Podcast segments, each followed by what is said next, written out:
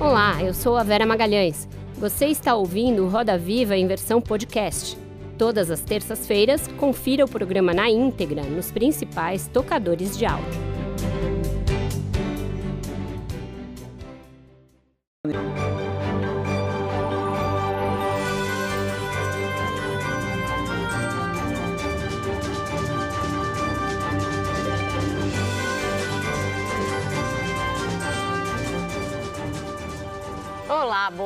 Sejam muito bem-vindos ao Roda Viva. Estamos no ar para todo o Brasil pela TV Cultura e emissoras afiliadas e conectados ao mundo em todas as telas por meio das nossas plataformas digitais. Como um país que nasce a partir do estupro pode se curar? A questão, trágica, permeia o mais recente livro do nosso convidado desta noite, cujo título, As Doenças do Brasil, não poderia ser mais tristemente atual. Ele, que é português, nascido em Angola, não vinha ao Brasil desde antes da pandemia. E ao voltar aqui, sentiu no ar uma melancolia de um país que vem tendo o seu futuro adiado por tempo demais. As origens deste mal-estar estão no seu romance, que tem profundas conexões com o que acontece ainda hoje na Amazônia com o genocídio continuado dos povos originários. Portugal foi o país homenageado na mais recente Bienal do Livro de São Paulo, a qual ele compareceu trazendo um alerta um pouco menos festivo, mas mais necessário. O de que é preciso que tanto brasileiros quanto portugueses falem mais sobre esses traumas da nossa Constituição como país. Para falar sobre eles e sobre como realizar esse futuro sempre adiado, está pela segunda vez no centro do Roda Viva o premiado escritor português Walter Hugo Mãe. Walter Hugo Mãe é um dos mais importantes escritores portugueses da atualidade. Nasceu em Angola e tem 50 anos. Além de escritor, é editor e artista plástico. Formado em Direito, é pós-graduado em Literatura Portuguesa Moderna e Contemporânea pela Faculdade de Letras da Universidade do Porto, em Portugal. Como editor, publicou obras de importantes autores brasileiros. É autor de dezenas de livros de poesia, romance, contos, histórias infantis e antologias. Os seus quatro primeiros romances ficaram conhecidos como a Tetralogia das Minúsculas, com livros e até o nome do autor escritos sem letras maiúsculas. Venceu vários prêmios importantes, entre eles o concurso literário José Saramago com o romance O Remorso de Baltazar E o Prêmio Portugal Telecom com o romance A Máquina de Fazer Espanhóis, com o livro A Desumanização, história que se passa nos fiordes islandeses, foi finalista do Prêmio Oceanos de Literatura em Língua Portuguesa. Suas obras são famosas pela diversidade de temas, formas de expressão, prosa refinada e histórias marcadas pela emoção. Para entrevistar o Walter Ugumãe, nós convidamos Fernanda Diamante, editora da Fósforo e sócia da Megafauna Livraria. Yasmin Santos, jornalista. Gabriela Maier, apresentadora da Rádio Band News FM e do podcast Põe na Estante. Walter Porto, colunista de livros da Folha de São Paulo. E Ricardo Lombardi, jornalista e livreiro do Sebo Desculpe a Poeira. Contamos ainda com os traços precisos e preciosos do nosso Paulo Caruso. Boa noite, Walter. Muito obrigada por estar de novo aqui com a gente para discutir o seu mais novo livro e toda a sua obra. Muito boa noite. Obrigado, obrigado eu. Fico muito grato por me convidarem para esta conversa. Muito obrigado. Walter, eu queria começar por esse ponto que eu abordei no meu texto de abertura, né? Você já disse em várias entrevistas a respeito do seu livro, que está aqui, ó, As Doenças do Brasil, é, que Portugal tem muita dificuldade de lidar com esse passado, um passado é, da colonização que promoveu o genocídio dos povos indígenas e também dos escravizados negros africanos que vieram para cá construir o Brasil. O seu livro trata desse, dessas duas vertentes. Você acha que o livro conseguiu esse intuito de acordar um pouco os portugueses para a necessidade de ainda discutir esse passado e se de alguma forma o que acontece no governo Jair Bolsonaro em relação aos negros, em relação aos indígenas, também teve esse condão de suscitar essa discussão. Uhum. É, sim, eu acho que o que acontece em Portugal tem, tem sobretudo que ver com um esquecimento. Um esquecimento que eu diria até natural, que não é, tão, não é tanto de má fé, mas que é um esquecimento que se foi naturalizando. As pessoas sentem-se distantes destes temas, É? Há, um, há um oceano a separar os corpos de Portugal com, e, e do Brasil e há séculos a separar também já Uh, Portugal do Brasil, no sentido em que estamos a, a, a celebrar os, os, 200 anos de autonomia e, por isso, o, o português contemporâneo, ele sente eh, eh, diria eu, eh, com alguma ingenuidade, sente que não tem muito que ver com o que possa ter acontecido no Brasil e, sobretudo, com o que possa estar a acontecer no Brasil neste instante. Eu diria que hum, o meu livro procura problematizar essa, esse esquecimento e eu gosto de lhe chamar este esquecimento por um certo sentido de justiça, mas procura problematizar este esquecimento porque a mim não me parece legítimo. Não me parece legítimo que que não estejamos a debater e que não, não estejamos conscientes de que, de que a ação portuguesa de alguma forma perdura e esse radical que, que, que, Portugal e que as nações europeias foram espalhando um pouco por toda a parte no mundo, eh, esse radical ainda frutifica e ainda é uh, aquilo que decide em grande parte as, as vidas das, das pessoas, eu diria, do, do, de certa forma, das pessoas periféricas, não é? Um, eh, então, eu não, eu não acredito tanto num livro que, que pense que ele vá mudar tudo. Não, é? não tem acontecido que a literatura contemporânea possa, possa ser tão redentora, tão forte que, que, cause, que cause uma redenção. Mas eu sou um indivíduo esperançado e jamais escreveria se não fosse para mudar o mundo pelo menos mudar o meu mundo, mudar-me a mim. Os meus livros são modos de me educar a mim mesmo e por isso pressuponho sempre que quem tiver a, a, a, coragem, quem tiver a boa vontade de ler aquilo que eu escrevo, eh, pressuponho que esteja também um pouco disponível para, para, para, pensar sobre as coisas. Não, não digo se exatamente da mesma maneira como eu ou não, mas para pensar, voltar a pensar e no fundo sair desse, desse esquecimento que eu.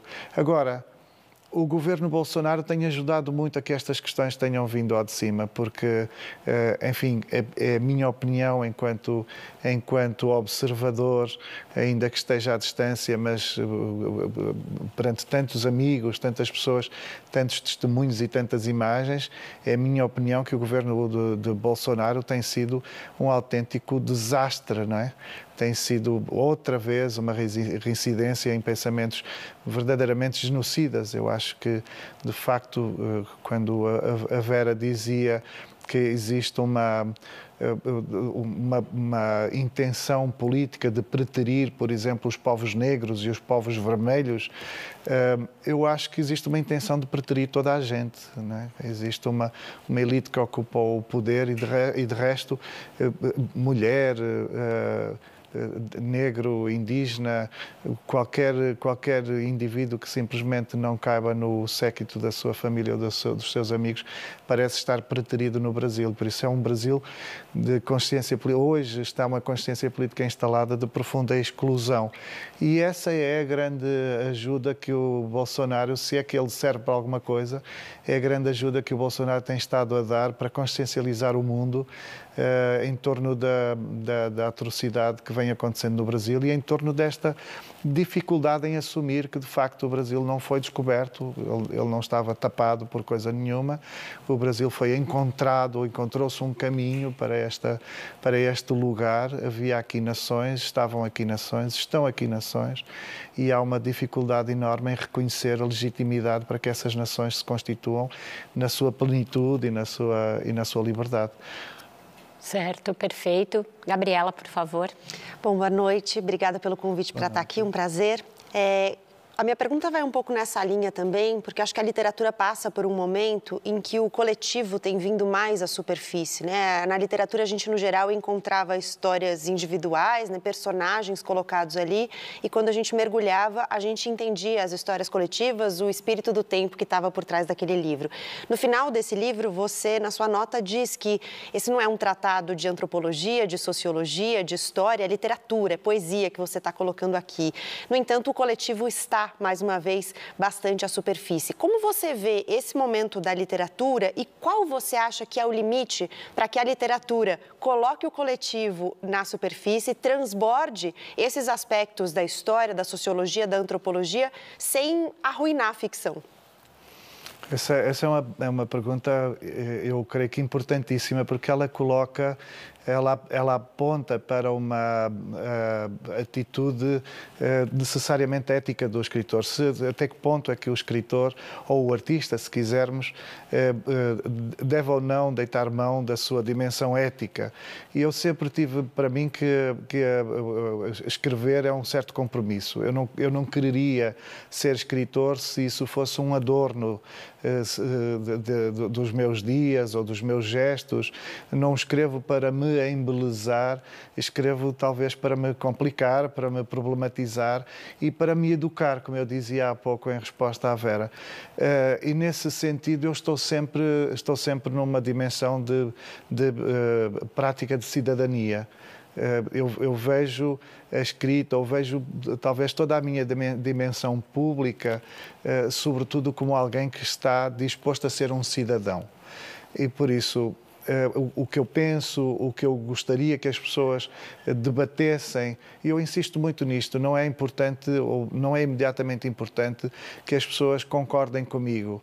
Eh, para mim, fundamental é que as pessoas estejam dispostas a debater, que estejam de boa fé num debate, que é, que é aquilo que eu acho que verdadeiramente é o desafio da contemporaneidade, é chegarmos a um ponto e sabermos quem é o nosso oponente, estabelecermos a oposição, estarmos em oposição, porque é legítimo discordar, discordarmos, mas encontrarmos-nos para debater, encontrarmos-nos para uma conversa de boa fé, como alguém que, eh, diferindo da opinião, ainda assim quer contribuir para que tudo isto melhore, não é? E é a única maneira de eu achar que é legítimo nós termos uma voz pública, termos uma participação pública. Então, o meu livro tem isso, assim, tem inevitavelmente essa, essa dimensão de cidadania. Um, eu, eu sei que não sou um cidadão brasileiro, desde logo, o meu livro pondera, pensa um pouco o Brasil, mas é, é, importante para mim, na posição de português, ponderar o Brasil, porque a história do Brasil e desde logo a formação, o modo como o Brasil se fez, é, é, é, é também um gesto português, é também uma, é uma conduta portuguesa. E por isso é uma herança minha, é alguma coisa que eu quero herdar, mas quero herdar eh, na plenitude, mas consciente, sem. É como se estivesse a fazer uma enfim, nós quando herdamos alguma coisa, eventualmente limpamos essa coisa e procuramos, procuramos saber exatamente o que ela representa e, e, e fazer com que ela para o futuro seja algo de benigno, seja algo de construtivo. E eu quero herdar, no fundo, a história do meu próprio país, que inevitavelmente é um pouco a história do Brasil, mas quero fazer essa limpeza e dizer assim, olha, isto é o que eu é aquilo que eu sei, eu estou consciente do que foi isto, mas eu para o futuro quer um outro tipo de efeito, quer um outro tipo de consequência. E por isso está sempre em causa o coletivo, está sempre em causa o meu povo, está sempre em causa o povo, o povo brasileiro e os diversos povos, as diversas nações que o Brasil contém. Maravilhoso. Fernanda, por favor. Walter, obrigada pelo convite. Feliz de estar aqui. É, queria seguir um pouco nessa conversa, é, mas falar um pouco da gênese desse livro. É, porque a gente lê as suas entrevistas e você fala muito de um, primeiro de um Brasil idealizado, de um Brasil que você imaginava e daí você vem e tem um amor, uma uma, uma relação é, encantada, apaixonada pelo Brasil. E eu imagino que para chegar nesse livro tem um desencantamento que acontece é, e agora você já tem uma longa relação, muito, muito tempo, né, de vir para cá e de conviver. Eu queria saber, é, para chegar nas doenças, né, é, qual foi a sua, como foi essa decepção, que eu acho que também é uma coisa que está acontecendo coletivamente com muitos brasileiros, é, uma decepção com, com, com a nossa condição também. Fernanda, sabe que eu, eu, eu, tive muitas ideias para muitos livros eh, passados no Brasil. Eu, eu, ia dizer livros brasileiros, mas eh, este livro será, acima de tudo, um, um, livro meu e não, não é genuinamente brasileiro, é uma, é, uma, é uma paixão pelo Brasil. Mas todas as ideias que eu tive elas iam um pouco ao encontro de um elogio mais ou menos, ou de uma paixão mais ou menos descontrolada ou difícil de conter. Então eu quis escrever sobre várias figuras, eu achava, eu, eu fico sempre escolhendo os meus heróis, eu tenho muitos heróis, ao contrário, enfim, há, há gente que diz que não tem herói nenhum, eu tenho montes de heróis. E, e, admiro muita gente e a, e a minha casa está cheia de, de, imagens de pessoas que eu, que eu quero seguir e que me inspiram e me sustentam de alguma forma. Mas eu, quando, quando fui decidindo, ou quando fui preterindo, quando fui deixando eh, uma ideia e outra ideia, e inclusive coisas que já tinham páginas escritas, cadernos inteiros de apontamentos para, para hipóteses de romances, quando eu fui deixando isso, eu achei que eu precisava de me dirigir à questão brasileira num, num perigo maior. Eu precisava de correr um risco maior eu só consigo. Eu, eu, há uns tempos dizia que eu só consigo escrever um livro, eu só quero escrever um livro que eu começo por não conseguir escrever. Isso é sempre, é sempre aquilo que me acontece. Eu escolho sempre um livro que de início me parece impossível de conseguir escrever. Impossível porquê? Porque ele me desloca de tal maneira da pessoa que eu sou, ou ele, ele exige de tal maneira a figura que eu sou, que ele tem tudo para falhar, tem tudo para não dar certo, tem tudo inclusive para ser desentendido, para não ser aceito pelas pessoas uh, sobre quem fala, eventualmente sobre quem versa. E, e, e, isto tem exatamente que ver com, com as, as, doenças do Brasil, porque quando eu pensei em, em inventar, é, imaginar uma comunidade originária uma, uma, uma sociedade indígena perdida na Amazónia, que eu inclusive conheço mal, conheço, mas conheço mal. Tenho um medo terrível de andar na floresta da Amazónia porque todos os bichos me querem matar. Um, quando eu, quando eu concebi isto, eu, eu, eu, entendi que não só estava numa, num desconforto profundo de linguagem, num impasse tremendo. Durante anos eu não sabia como escrever o livro, porque eu não poderia escrever num português atual, contemporâneo, não faria sentido nenhum mimetizar o, o linguajar brasileiro, o, o, brasileiro contemporâneo. Ao mesmo tempo, eu queria fazer o livro passado há 150, 200 anos. Eu não sei como era o, o brasileiro de há 150, 200 anos. Também não tenho muita noção de se saberia escrever um português de há 200 anos. Como eu estou a falar de uma comunidade indígena, não faço a mínima ideia do que falariam as comunidades indígenas há 150, 200 anos. Mesmo hoje não faço ideia de como é que elas falam e por isso o imbróglio era de tal maneira que a única hipótese que eu, que eu tinha era de caminhar por um lugar que me fosse único, que fosse só meu como se de repente eu, eu, estivesse criando uma coisa que, acima de tudo, me dissesse respeito só a mim. Por isso que ela colhesse aquilo que eu fui colhendo ao longo dos anos, as impressões que eu juntei ao longo dos anos, mas que de alguma maneira fosse outra vez a minha solidão, outra vez a minha quietude e a minha consciência. Um, Porquê é, que, porquê é que este livro é absolutamente perigoso? Uh, porque ele, uh, dizendo respeito a uma, a uma comunidade que não é minha, uh, que, que, eu assumo que conheço mal, porque conheço pela mediação dos, dos livros, dos textos e de alguns testemunhos e, e até de algum cinema, ainda assim foi a maneira que eu vi de fazer um, uma retrospectiva crítica acerca da minha própria cultura Porquê? Porque esta, esta dimensão das comunidades originárias é exatamente aquilo que a Fera Branca, como eu chamo no livro, é exatamente aquilo que a Fera Branca quis, quis exterminar e quis ignorar. Então, parece-me que se, se, tivéssemos de eh, criar uma, uma cura é? para as doenças do Brasil ou para as doenças até do mundo, ela teria de começar por voltarmos ao início e escutarmos os povos que não foram escutados, escutarmos os povos que começaram por ser dizimados, começaram por ser exterminados e que de alguma forma uh, o, o, o, ocupador, o ocupante, não é?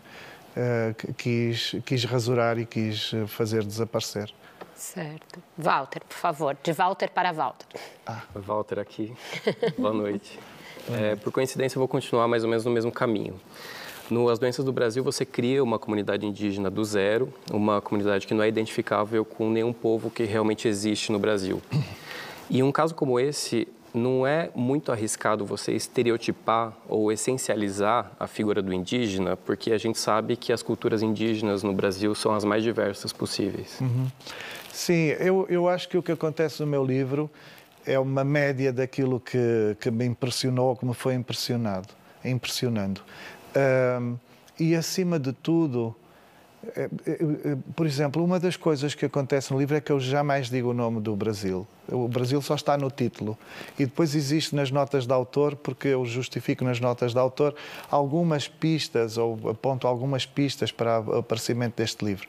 Mas, mas toda a ficção, todo o romance, ele acontece num lugar que não sabe ser o Brasil. É um lugar de uma comunidade que não previu, não planeou, não quis ser brasileira.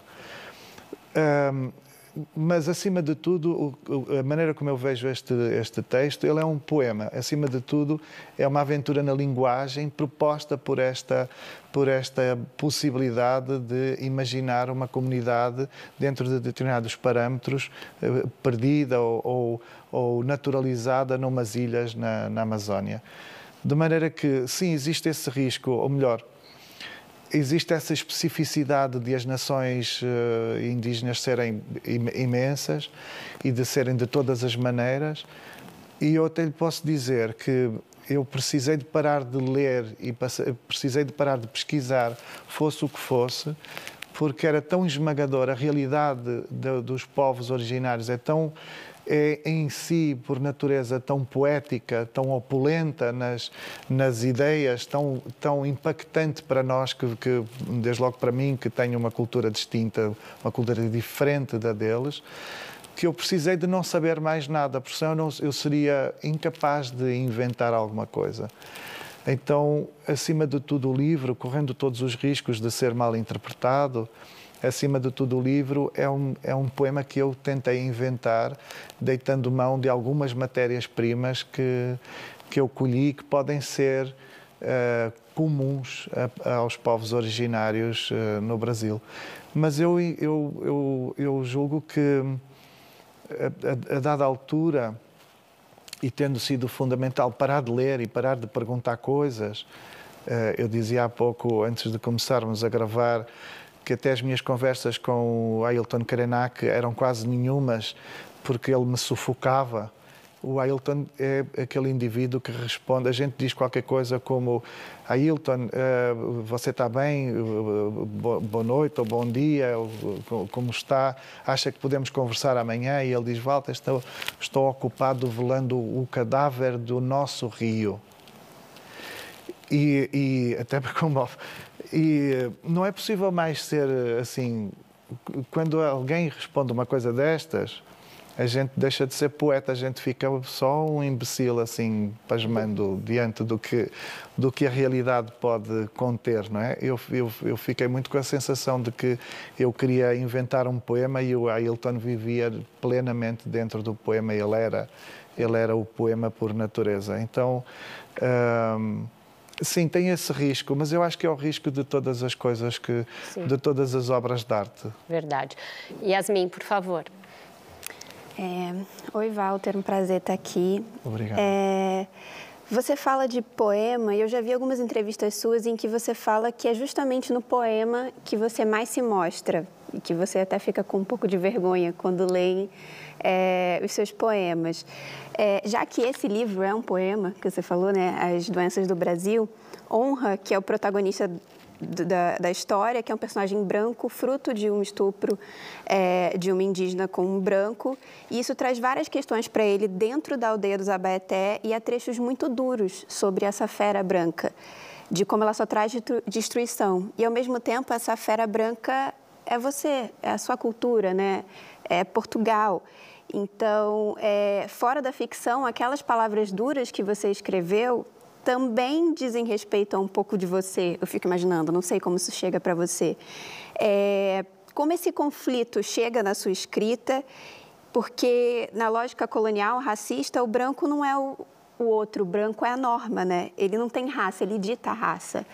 É, teve algum momento em que você se descobriu branco, assim?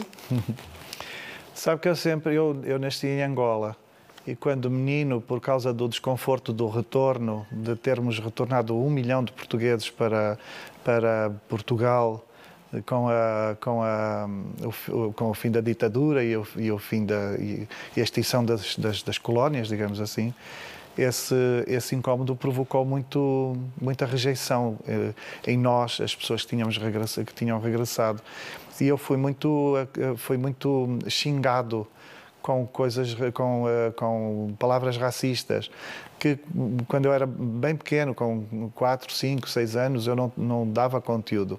Mas passado um tempo eu fui, eu fui compondo um pouco aquela, aquela complexa coisa, não é? aquela rejeição estranha, e fui entendendo que que as palavras que se me dirigiam pareciam, pareciam feitas para agredir os angolanos, pareciam feitas para agredir a África e não propriamente e não propriamente a mim. Eu estava sendo eu estava sendo oprimido por uma coisa, por um convívio com os negros e não exatamente por ser negro, mas eu fui muito xingado. E, e por isso eu sempre eu sempre me vi como uma figura ou como uma pessoa um pouco misturada e eh, porque a minha memória, ainda que eu não tivesse memórias diretas da África, a minha memória ou a minha dignidade, a construção da minha dignidade exigiu que eu fosse ficando do lado daqueles que estavam sendo atacados, porque eu estava sendo atacado do lado do, dos negros, digamos assim. E, hum, e por outro lado, eu acho que exatamente por causa disso, por causa de, de estar numa realidade profundamente portuguesa que parecia mandar-me embora que, que, constantemente eu ouvia isso, vai para a tua terra. Uh, eu, obviamente, cresci português, mas cresci com uma atenção muito grande a culturas exteriores. E a, a minha relação com o Brasil começa aí.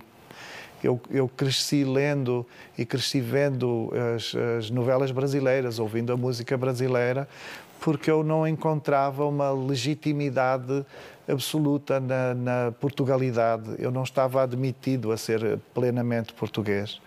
Então, eu, eu, eu sei que sou uh, genericamente esta figura esbranquiçada, mas culturalmente eu sempre fui de várias nações. Eu sinto que tenho, que tenho uma mestiçagem cultural que me, enfim, que me faz diferir bastante dos portugueses comuns.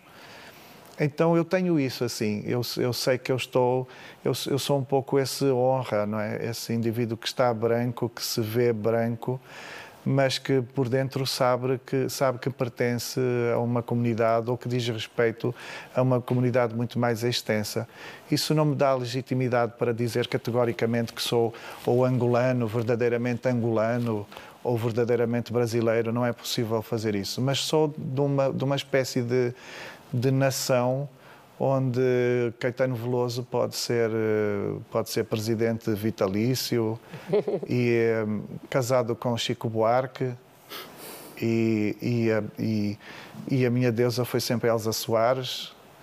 E por isso eu, eu, eu, sinto que eu pertenço a uma cidadania que é assim uma, uma coisa construída construída a partir da, daquilo que leio e daquilo que, que ouço mais do que propriamente dos lugares onde eu vivo ou do, onde, eu, onde eu possa ter nascido.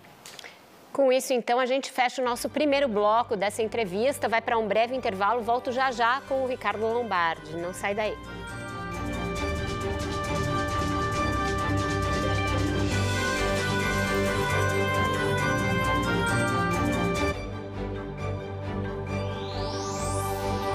Educação para transformar Bradesco.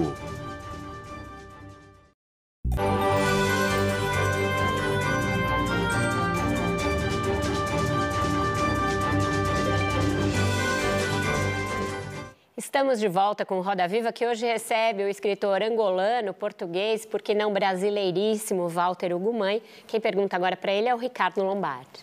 Oi, Walter, prazer em revê-lo. Olá. É, tem um capítulo muito poético no seu livro O Filho de Mil Homens, cujo título é Sonho do Homem aos 40 anos. E o livro foi lançado em 2011, quando você completava exatamente 40 anos. Agora, é, com exatos 50 e com a barba um pouco mais branca, eu queria saber como o homem e o escritor Walter Hugo mudaram nesses 10 anos, como os sonhos deles mudaram e como você encara esse período da vida em que já não nos sentimos no auge, mas sim um tanto atropelados pela passagem do tempo. Essa pergunta uh, aflige-me, deixa-me aflito. Uh, eu sou muito complicado com a idade. Eu tenho a sensação, eu desde pequenino que achava que, que senti sempre que sou muito velho. E, e, todas as idades me assustaram. E eu estou muito assustado com a minha idade agora, aos 50, acho que estou, acho que estou sem tempo. E, e, acho que quando escrevi O Filho de Mil Homens, no fundo o que, o, o que significou esse livro é que eu, eu, mostrei que eu sentia estar sem tempo. Uh, devia ter tido filhos com 20 e tal anos, aos 40 estava, estava com, com, parte da vida passada, seria já um pai demasiado velho, não consegui ser pai, continuo encalhado, a, a minha vida é toda uma complexidade de, de, de falhanços, de coisas falhadas.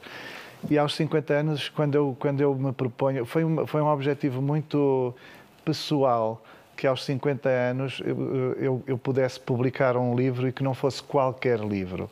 Então, como eu passei 20 anos sonhando escrever sobre o Brasil, ou dirigindo-me um pouco ao Brasil, porque eu acho que esse livro completa um pouco a minha identidade, In, se inscreve um pouco no, no, meu cartão de cidadão, na minha, no meu, nos meus documentos oficiais, é um pouco um passaporte. Uh, eu queria muito fazer 50 anos e pensava, ok, eu vou ficar velho, mas em contrapartida eu vou consumar um, um, um sonho e uma aspiração de, de menino. Então, eu acho que eu sou, sobretudo, ao, ao, ao invés de, de, de, de, querer, de querer alguma coisa mais prática, como, fazer, como criar uma família, ter filhos e, e virar um, uma pessoa normal, eu acho que aceitei que já não vou ser uma pessoa normal, nunca mais. Não vou ser sempre um indivíduo estranho, vou ser sempre um indivíduo cuja multidão de amigos é mais a biblioteca do que propriamente uh, pessoas. E. Hum, e o livro, eu estou nesse tempo assim, eu estou meio aceitando a estranheza que me acontece, a estranheza que me, que me acomete. No livro. Rela... Ah, desculpa. E a sua relação com a morte continua complicada, é assim? É, eu acho. Eu, eu, eu tenho muito a sensação de que vou morrer constantemente. Eu, eu quase todos os dias tenho um instante em que eu aceito que vou morrer, em que eu penso assim, vai ser agora, talvez seja agora. Eu acho que eu acho que eu acho que é fácil morrer assim. Não sei se. Eu tinha essas duas perguntas acham. que o Lombardi fez, porque no Filho de Mil Homens que ele mencionou, você diz que a máxima solidão é a ausência de um filho. É. E essa sua relação com a morte também é conhecida, né? É, você já disse que a morte do seu irmão, que morreu muito pequeno, te deu sempre essa sensação de presença da morte muito iminente. Eu queria saber a partir disso como que a pandemia mexeu com você nesse sentido? Porque aí a morte passou a estar espreita na humanidade como um todo. É. E você escreveu um artigo muito contundente criticando a maneira como o presidente Bolsonaro lidou com a pandemia. Queria saber como que isso remexeu esses traumas para você da solidão e da morte. Sabe que a, a pandemia, de algum modo, acho que obrigou todo mundo a regressar a si mesmo, não é? O, o, a vida cotidiana, a vida normalizada é, é um, processo eh, que, de, de, de, transporte, de encontro entre nós e os outros tão constante que uma das equações do nosso dia, talvez a grande equação do nosso dia, sejam os outros. A gente vai resolvendo as questões dos outros, respondendo às questões dos outros, almoçamos com os outros e, e, e nesse encontro não está exatamente em causa quem somos, mas o que é que podemos fazer em, em, uh, nessa, nessa pluralidade, não é? Mas a pandemia acaba com isso, não é? Os outros desaparecem, os outros são uma, uma abstração, são uma coisa à distância e nós somos desafiados a entrar dentro do nosso próprio corpo, dentro da nossa própria cabeça e a conviver com, com quem somos e só. E, e, isso é, uma, é, ao mesmo tempo que significa uma intensificação da vida, não é? Parece que existimos em dobro, tudo, tudo somos nós, almoçamos com, com quem somos, conosco mesmo, não é? Vemos um filme sozinhos, por isso vemos o filme Nós e Nós, dialogamos nessa, nessa consciência interior e estamos sempre, sempre nesse encontro connosco mesmo, ao mesmo tempo que é uma intensificação da vida, também parece assim o fim de todas as coisas. É? E parece que se perde o sentido de todas as coisas. E, hum, e eu tive muito a sensação, eu escrevi um livro autobiográfico, eu, eu decidi escrever um, um texto chamado Contra em que eu recuperei várias, várias crónicas que eu falava concretamente da minha infância, e eu recolhi essas crónicas, escrevi toda uma outra parte que, não, que não, nunca tinha feito, E, e, essa, e essa autobiografia foi uma, uma espécie de, eu não digo que é de despedida, mas de arrumação da casa. É, é uma, uma sensação, vem da sensação que eu tive de que uh, seria impossível uh, uh, sairmos da pandemia exatamente iguais e seria talvez até burro que saíssemos iguais. Não é? Eu pensei, eu, se, isso está sendo tão difícil, é um desafio tão grande que eu, se sobreviver, não quero sobreviver para ser o mesmo o mesmo indivíduo de sempre, quero poder maturar algumas coisas. A roda está aberta. E aproveitando o gancho da pandemia, então, vou juntar alguns retalhos do que você disse no primeiro bloco e do que você disse agora. Porque no primeiro bloco você, em algum momento, disse que esse livro é, é uma, uma, uma, experimentação, né? o seu novo livro, As Doenças do Brasil, uma experimentação de linguagem, um certo desconforto de linguagem, inclusive. E agora você diz de perder o sentido de todas as coisas nesse momento da pandemia. Eu quero perguntar sobre a linguagem e sobre a palavra. Em que medida você acha que a pandemia nos demandou demandou um novo exercício de descoberta da palavra e da linguagem, porque a gente se viu em muitas situações que a gente não tinha nem o léxico, nem o vocabulário para dar conta daquilo.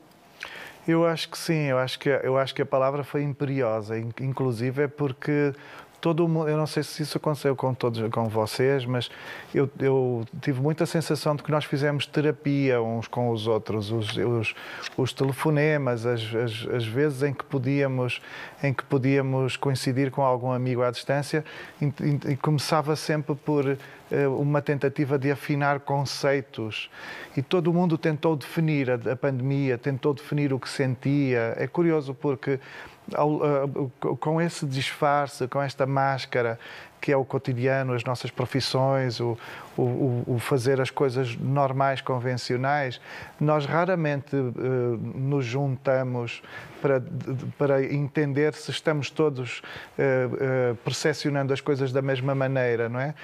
Raramente afinamos os conceitos para saber se estamos todos na mesma página do dicionário, utilizando o mesmo vocábulo para aquilo que, que, está a ser visto, observado ou sentido. Mas a pandemia foi, foi exatamente o que mais fizemos. Eu acho que em todos os telefonemas, todas as vezes em que eu, em que eu procurei, em que eu, em que eu, em que eu ouvi alguém, nós estivemos eh, eventualmente horas procurando formas de entender e por isso procurando formas de dizer exatamente o que aquilo era, o que aquela experiência era. Então, eh, para além disso eh, ser profundamente terapêutico, nós se não tivermos uma palavra para definir alguma coisa, parece que não a conseguimos dominar, podemos senti-la, podemos saber perfeitamente o que é que ela, como é que ela produz os efeitos, mas se não lhe dermos um nome, enquanto não lhe dermos um nome, ela anda como que selvagem no nosso território, não é? Então fica, fica sem domínio. Uh, e por isso tem essa componente terapêutica, mas ao mesmo tempo tem uma componente que de alguma forma é uma certa literatura em que, em que, em que toda a gente precisa, afinal, toda a gente precisa de vocábulo, toda a gente precisa de expressão. Não é verdade com, que com 56 palavras possamos passar uma vida inteira a, a desempenhar uma função sem, sem nos perdermos ou sem nos sentirmos menorizados pela vida. Walter, a Biblioteca Azul editou agora, especialmente para a Bienal, esse volume que é Não Podes Caber em Palavra Alguma, que são alguns depoimentos de pessoas que conhecem você sobre a sua vida, sobre o Brasil. E nele tem um texto muito interessante da Conceição Evaristo, em que ela diz que normalmente a palavra da mulher negra, da escritora negra, é prefaciada pela do homem branco, uhum. que tem algum papel de, entre aspas, abrir o espaço, abrir uma porta para ela falar. E o que acontece no As Doenças do Brasil é o oposto, você é prefaciado pela Conceição. Eu queria que você falasse um pouco sobre os efeitos que você acha que esse prefácio da Conceição tem sobre o seu livro, porque, como ela mesma diz no texto, essa pode ser uma leitura dolorosa, uma leitura incômoda para pessoas negras. E me parece que o prefácio dela pode ser uma espécie de salvo-conduto para a pessoa que está pegando o livro falar: não, eu posso enfrentar isso com alguma tranquilidade. Bem, uh, deixa eu ver se eu sei falar sobre a, a questão da negritude no meu livro a, a, a, personagem negra no meu livro, eu, isso vai ser um pouco spoiler, mas eu vou ter de fazer isso.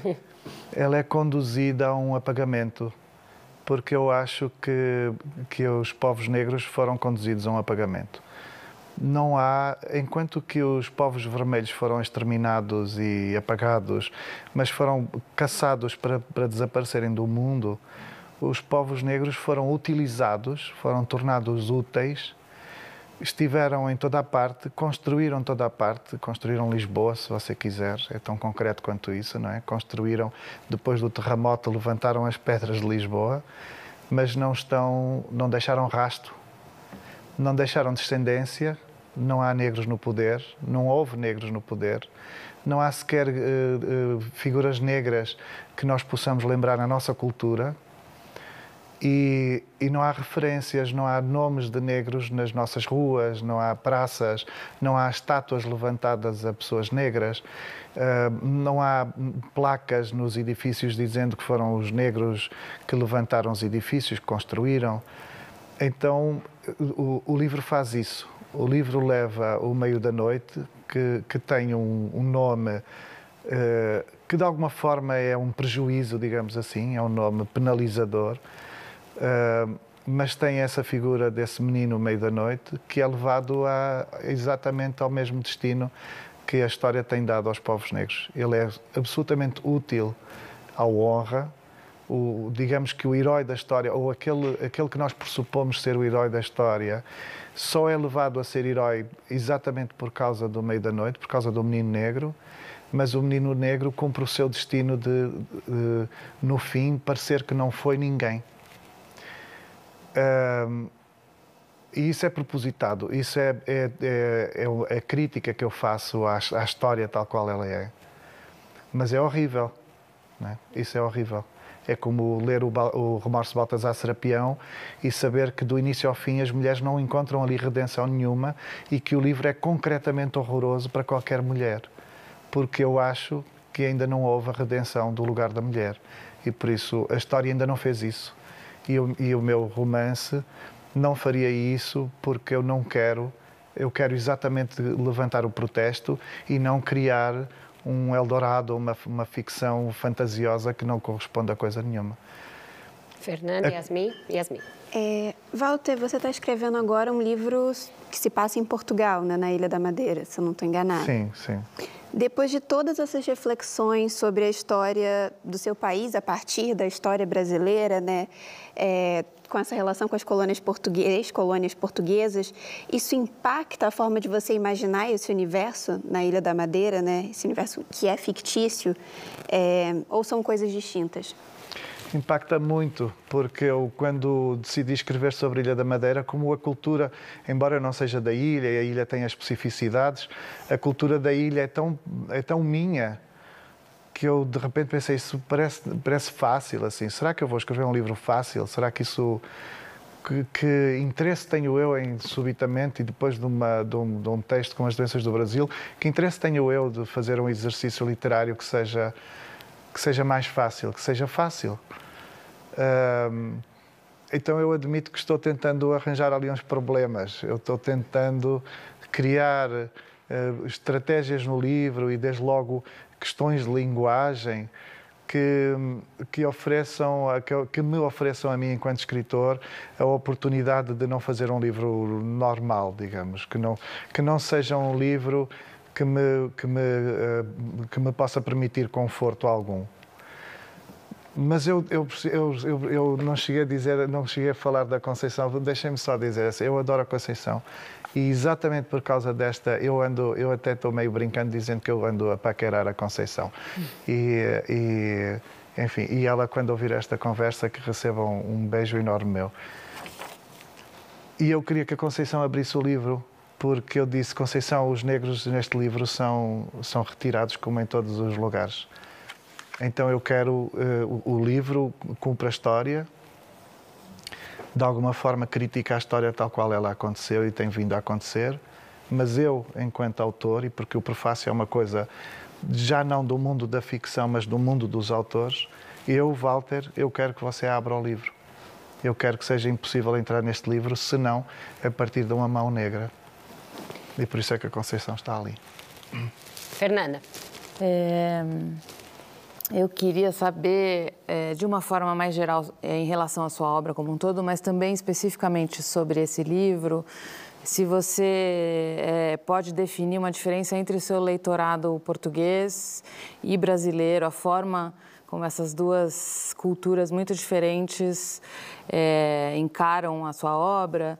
E no, caso do. E, a crítica também, não só o leitorado, mas a crítica, né? No caso da, do Doenças do Brasil, o Sérgio Rodrigues até escreve é, sobre um, certo indi, indianismo ingênuo é, é, que, que poderia ser associado a um, a um José de Alencar. E daí eu lembrei que você falou da ingenuidade portuguesa lá, logo no começo do programa. Então, eu queria saber se toda essa sua formulação, no caso desse livro, ela, ela chega na, no, na, no, leitor português, né? Porque tem muita sutileza, tem muita... É, se esse leitor que está muito pouco é, em contato com, é. com, todas essas questões... Pouco ele, informado, não é? Eu acho, eu acho que há níveis de entendimento muito distintos entre o leitor médio português. É, é, claro que em Portugal há pessoas super informadas, muitas eventualmente, eventualmente não, muitas sem dúvida mais informadas do que eu, inclusive.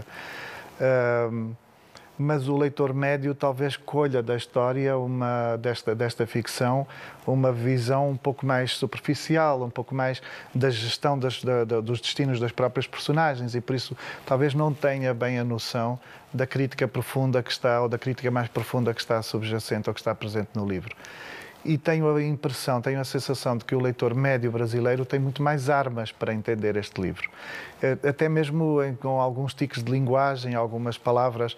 Em Portugal, por exemplo, acham que eu inventei algumas palavras. As palavras não estão inventadas, as palavras são colhidas aqui. Não? É? Quando digo que existe a tatajuba e a maçaranduba, havia alguém que achava que eu tinha inventado umas árvores por alguma graça. Não, não preciso de inventar as árvores, eu simplesmente. Nem me ocorreu a necessidade da Amazónia. O que eu digo no livro a dada altura é que muitas coisas ainda não têm nome. A Amazónia, de alguma forma, a, mata, como eu digo no livro, a mata ainda não entregou todos os seus nomes e algumas coisas ainda estão fora do idioma e isso está muito bem. Mas eu não me ocorreu inventar, inventar nomes para coisas que não têm nomes. São os nomes que aqui eventualmente são mais comuns. Aqui, se alguém disser tatajuba, não sei se as pessoas sabem o que é uma tatajuba, mas eventualmente só é uma coisa verdadeira porque é uma coisa verdadeira, não é? Então, eh, eu acho que existe um pouco essa, essa diferença. Eu compreendo quando o Sérgio Rodrigues fala do, do indígena, indígena in, uma, um indianismo ingênuo. Indianismo ingênuo. Porque, porque de alguma forma eu, eu quis muito fazer isso. Eu quis muito regressar a uma certa, a uma certa visão Uh, que acaba por ser predatória e que acaba por justificar. Vamos ver, eu quando escrevo um livro passado em 1800, eu não posso uh, escrevê-lo como se afinal ele, ele, ele passasse em 1800, mas com a consciência de 2022 ou de 2200, quando seremos ainda melhor, eventualmente. Por isso, eu tinha de, eu tinha de permitir que algumas coisas, que alguns erros, que algumas falhas que nós hoje podemos reconhecer fizessem parte do livro, porque a história tem isso, a história tem essa falha, as visões que, que, que foram criadas em relação às coisas uh, uh, convocaram essas falhas e por isso o meu livro, sendo uma ficção, não pretende ser uma fantasia aliada do que a realidade foi. Ricardo. Walter, é, ainda dentro daquele tema da passagem do tempo, né, é, eu queria que você falasse um pouco da sua experiência e das memórias como frequentador de livrarias e de alfarrabistas, da importância desses lugares no mundo e se você acredita que esses estabelecimentos estão em extinção, né? já que a gente está vivendo um momento em que todo mundo compra livros pela internet. Aqui a gente tem dois representantes dessa maravilhosa cultura, uma livre... dois livreiros. um, eu espero que não, porque eu, eu até compro algumas coisas online, mas a maior parte das coisas pelas quais eu me apaixono eu preciso de encontrá-las assim, como gente. O livro, quando chega por, eh, por correio, é muito entusiasmante, inclusive oferecem muitos livros, eu recebo coisas por correio, é muito entusiasmante. Mas não há nada como seguir na rua e vermos o rosto de alguém, não é? E olhar para trás, a ver se, se a pessoa também olha para nós. Uh, a mim nunca ninguém olha. e quando olha é assim, você não é aquele escritor. Nunca é por eu ser bonito, porque não sou. Uh, eu acho que entrar numa livraria é como, é como fazer assim uma, uma espécie de, de, de percurso espiritual e a gente ir, ir sentindo as, as, as, energias daquela. Eu acho, eu acho que livros é multidão, acho que a minha biblioteca é uma multidão e a livraria tem uma multidão à venda e eu, eu, compro, eu compro essa multidão. E eu espero muito, a minha experiência nas, nas livrarias, eu tenho muitas histórias de encontros, de, de, descobertas de autores, inclusive antes de serem conhecidos, antes de serem reconhecidos, de, de aproximar por causa dos títulos. É, online você vai ter muita dificuldade numa coisa dessas. Você vai ser dirigido para alguma coisa que alguém decidiu que você precisa de ver. E uma livraria é um, é um pouco ao contrário. O livreiro poderá fazer uma, uma, uma, certa triagem, mas depois fica você e os títulos dos livros, os nomes dos autores, as cores das capas, as ilustrações, e você aproxima-se das coisas por uma intuição muito própria. E eu acho que talvez a maior parte das vezes em que eu verdadeiramente uh, desenvolvi uma paixão por um autor, por uma autora, foi, foi em situações em que eu só, só vi o livro ali como se ele estivesse à espera, à espera de mim. Maravilhoso. Com isso, então, a gente encerra o nosso segundo bloco do Roda Viva com o Walter Ugumã e vai para mais uma rápida interrupção e volta já já com muito mais discussão sobre literatura, sobre o Brasil, sobre tudo isso.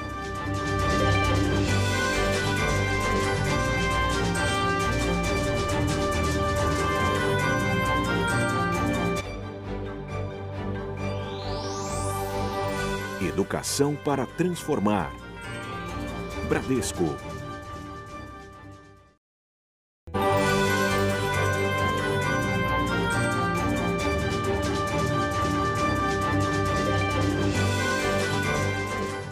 Estamos de volta com o Roda Viva, que hoje recebe o escritor Walter Ugumãe.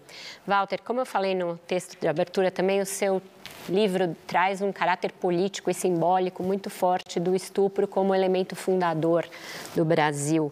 E a gente tem tido aí recentemente muitas discussões a respeito de aborto e aborto relacionado a estupro e muitos retrocessos nessa agenda.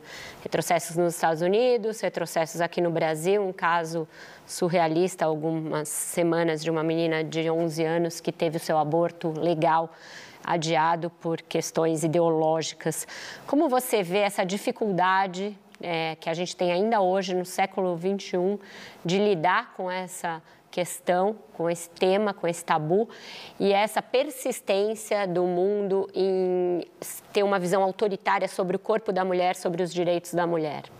Pois eu vejo exatamente assim, eu escrevi sobre isso. Eu acho que está em, está em causa, sobretudo, uma opressão em cima do corpo da mulher.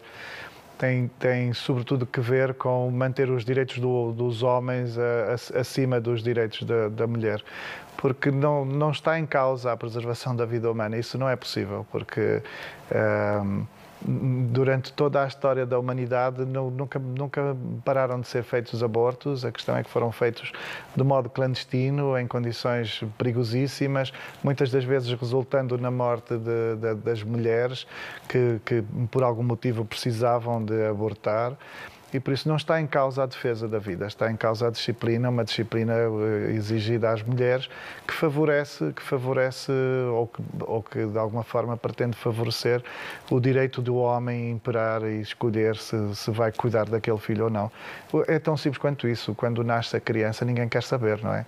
Eu gostaria de saber as pessoas que obstinadamente defendem o fim do aborto legal eu queria saber o que é que elas fazem para cuidar das crianças que estão, que estão carenciadas e que precisam, se, se defendem tanto a vida, que, defendem, que defendam a vida das pessoas que já existe, existem, das crianças que já existem. Por isso, eu acho um retrocesso uh, ético, humano, um retrocesso absolutamente inaceitável.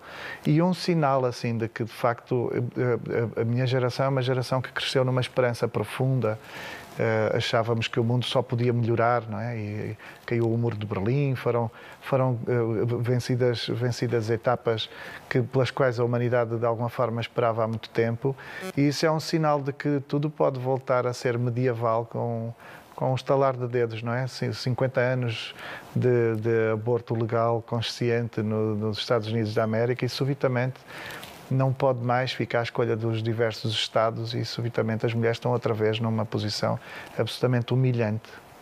Certo. Yasmin? É, Walter, eu queria trazer uma provocação que a Marilene Felinto fez na Folha de São Paulo. Você veio ao Brasil para participar da Bienal de São Paulo, né, Bienal do Livro, é, cujo país homenageado é Portugal, com o gancho de que é, estamos completando o bicentenário da independência do Brasil. A, é uma independência que a gente sabe que foi complicada, que sequer aboliu a escravidão no Brasil. E aí a provocação que a Marilene faz no texto dela, criticando a Bienal, é, e que eu trago aqui para você, é, faz sentido usar essa data para homenagear, celebrar majoritariamente o país colonizador? Eu sei que tem também autores de ex-colônias portuguesas, como a Pauline Tiziane, mas é, e não a narrativa literária desses colonizados, né, dos povos que foram sacra, sacrificados pela colonização, e qual é o papel de Portugal nesse bicentenário? Yasmin, eu acho que o sentido, se houver, e eu espero que exista, uhum. é, tem, tem de ser exatamente redentor, tem de ser um, um papel de revisão. Esse bicentenário, essa, essa autonomia, eh, essa soberania brasileira, ela de alguma forma precisa de eh, ou melhor, ela, ela será mais pacífica se houver uma consciência, desde logo do ex-colonizador, de que as coisas precisam de caminhar numa libertação total e numa redenção total. E por isso eu acho muito sanador, no, no, sentido até na esteira desta questão das doenças do Brasil, eu acho muito salutar, sanador, que, que, que especificamente Portugal possa ser este ano o convidado.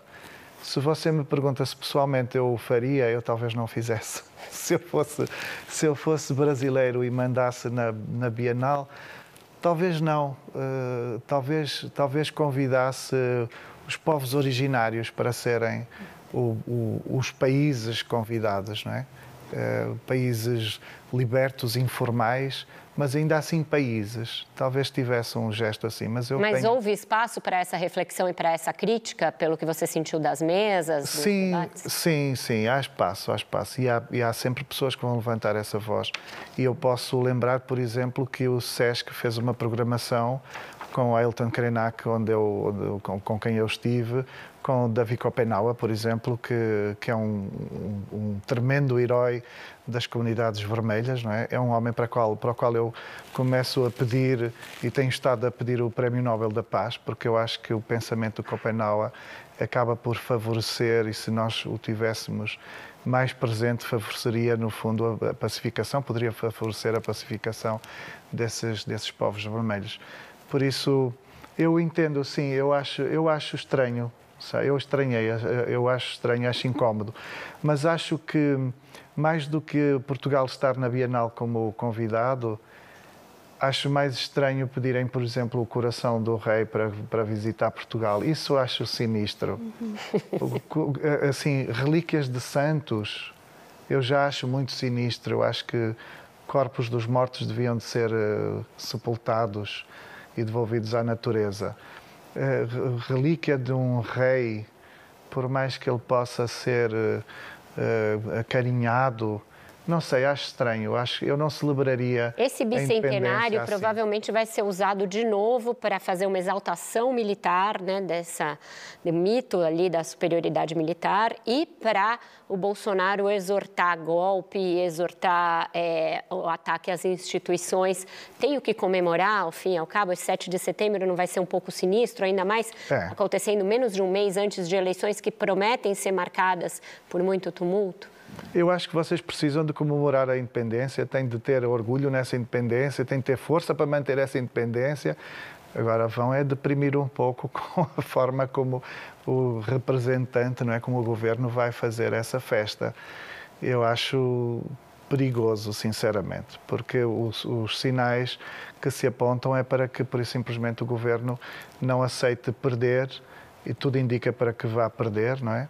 Não aceite perder e por isso que esteja em causa um ataque à, à democracia.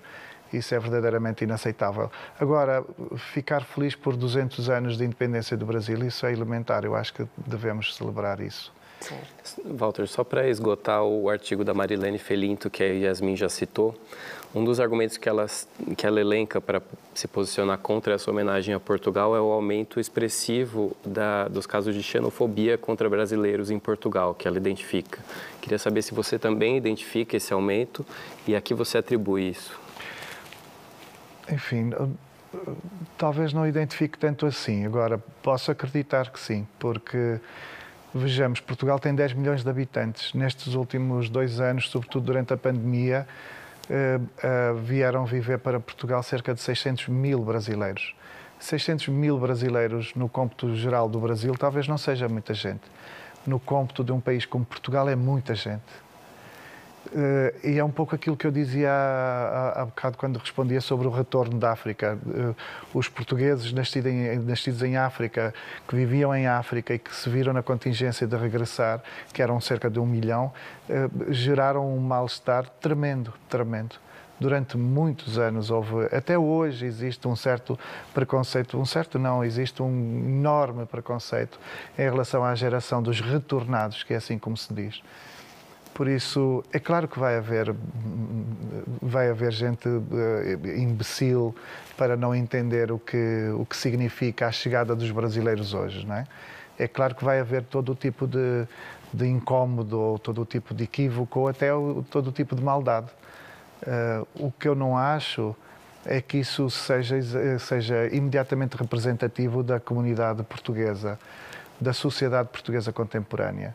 Eu acho que todos nós já, já escutamos um, um, uma piadinha de mau gosto em relação a algum brasileiro, em relação a alguma. Sobretudo as mulheres, curiosamente, são sobretudo as mulheres que, que são vítimas do preconceito em, em Portugal.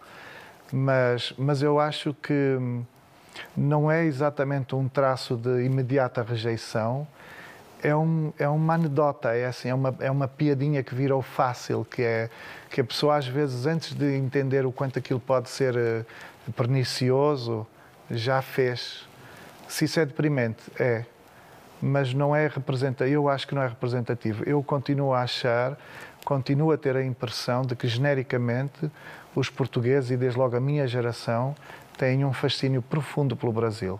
A cura passa também pelos portugueses? A Vera começou com essa pergunta né, no texto de abertura: se a cura para um país, para as doenças de um país fundado nessas coisas todas sobre as quais a gente vai falando, você acha que a cura também passa por quem nos colonizou ou a cura está aqui? Eu acho que pertence sobretudo às elites brasileiras que não permitem que a pacificação aconteça. Acho que é sobretudo o poder brasileiro que uma e outra vez não tem permitido sanar as periferias, sanar os povos que são preteridos em relação às, às maiorias, em relação aos centrões. Mas, simbolicamente, nem que seja apenas simbolicamente, eu gostaria que as autoridades portuguesas fizessem eh, algumas demarches para consciencializar não só Portugal, mas o mundo, eh, porque isto diz respeito a outros povos que outras nações europeias colonizaram eh, para, para pacificar um pouco o passado, se você quiser, para desculpar um pouco o passado. E, desde logo, para impedir que, que hum, determinadas leis e determinados conceitos que vêm de séculos atrás sejam, eh, de uma vez por todas, eh, afastados do, do exercício político, prático das comunidades hoje em dia. Você acha que esse dia vai chegar? Eu acho que sim. Eu acho que sim. Eh, eu, eu, tenho a sensação de que vai levar ainda muito tempo. Não vai, não vai ser, não vou ser eu, por mais que brigue e por mais livros que possa escrever, eu não vou, eu não vou conseguir fazer praticamente nada. Para a última do bloco, Fernanda, o Ricardo, quem dá mais? Vai, Fernanda. É... Não, uma das, uma das maneiras de é, reagir, combater a violência, o preconceito, todas essas coisas é com a leitura, com os livros e publicando autores. E você é, foi editor de livros, apresentou autores é, para os portugueses, autores brasileiros, e parou de, de, de, editar há algum tempo. Eu queria saber é, que você falasse um pouco dessa experiência e é, o quanto assim, a literatura brasileira não está tá presente agora em Portugal ou não. Quer dizer, se existe ainda esse trabalho que você fazia, se ele acontece ainda. É... Existem algumas coisas, têm sido publicadas algumas coisas. Eh, eu acho que alguns dos autores mais marcantes, fulgurantes, vão chegando lá. Devo admitir que com alguma frustração eu não os vejo, não, não, não acho que estejam a ter o sucesso que eu gostaria que tivessem, não corresponde ao leitor português o entusiasmo que, que, que existe no leitor brasileiro. Um, e eu não, não consigo ainda entender porquê. Uh, até porque eu, eu, conversava há dias com alguém que dizia: se nós temos hoje 600 mil brasileiros mudados para Portugal, há um mercado em torno da questão brasileira que é um mercado que está ali à espera de ser, de, de ser tratado, não é? De ser até respeitado e por isso não entendo muito bem porque é que alguns autores estão a ser publicados lá sem grande, sem visibilidade ou sem, sem retumbarem, digamos assim. Pode, pode estar na esteira algum preconceito, uh, mas acho que tem, tem que ver, sobretudo, com uma imagem muito profunda do Brasil que existe na Europa e que parece que é a única coisa que o europeu procura do Brasil e que tem que ver com um Brasil sensual, um Brasil do Jorge Amado, um Brasil de uma certa uh, liberdade uh, física, se você quiser, uh, e, e, e tudo o que escapa a essa narrativa sedutora, a uma, uma narrativa prazerosa, de uma fantasia mais ou menos encantadora, parece não interessar, parece não interessar muito ao leitor uh, europeu. Como se, como se houvesse ali um hábito, olha, o Brasil fornece isso ao mundo, não é? Vem café e vem essa beleza. E o que escapa a essa beleza, e a literatura contemporânea brasileira está longe de, de ficar interessada em gerir uma beleza eh, tonta, não é? É muito fraturante. Então, eu acho frustrante, porque é como não querer reconhecer o país real. Enquanto não houver essa frontalidade para reconhecer o país real, não vai haver, eh, não, não vai haver consciência. As coisas ficam nesse, nesse esquecimento que eu dizia antes. Com isso, então, a gente encerra o nosso terceiro bloco do Roda Viva com o Walter Ugumã e vai para mais um breve intervalo e volta já já com mais entrevista.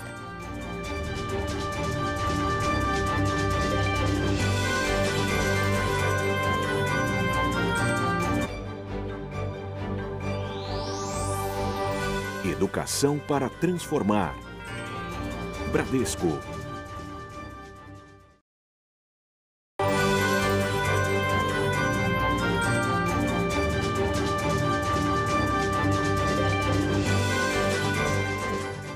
Estamos de volta com o autor de As Doenças do Brasil, Walter Ugumãe. Quem vai perguntar para ele agora é o Ricardo Lombardi.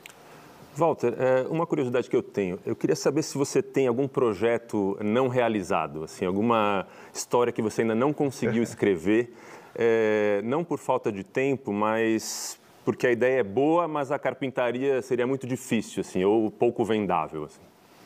Sim, há várias coisas. Eu não sei se pouco vender, eu sempre achei que não venderia nada.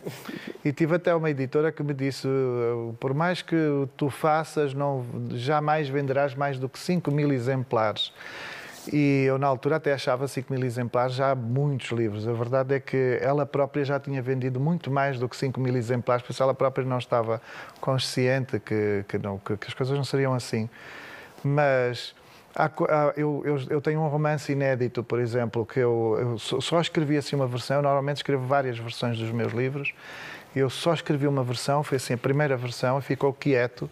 É um romance que me assusta, é muito aterrador. É um romance sobre umas, umas assombrações e um, um indivíduo acompanhado por, por, por fantasmas, concretamente. E é tão grotesco que eu deixei quieto. Não, eu, foi o, o único livro que eu não aceitei reescrever, rever, repensar. Eu escrevi assim como quem estivesse quase desassombrando, não é? Escrevi para que o texto ficasse com, com todos aqueles mortos dentro e eu não. Então é um dos projetos, eu, eu penso muito nisso, é assim, eu nunca falei sobre esse livro, é curioso, mas nunca ele falei um sobre título? esse texto. Tem, ele chama Má Pessoa. É uma das coisas eh, mais eh, predatórias da minha vida, é eu, de alguma forma, ter-me convencido que, acima de tudo, gostaria de ser uma boa pessoa. E então esse livro chama exatamente Má Pessoa. Mas por que você fala que ele é grotesco? É a linguagem ou... É, é, todo ele é uma, uma atrocidade. É, uma, é, um, é, indivíduo, é um indivíduo atroz, é, em que tudo está errado. Esse é o, é o, é o puro exercício da desumanidade.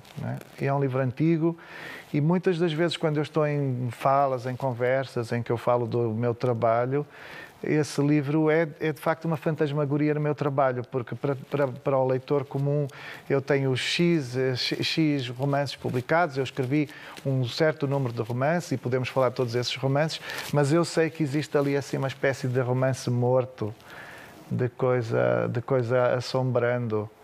Eu, um dia, eu, não, eu não sei se algum dia vou mexer nesse livro, mas eu não tenho coragem de o destruir.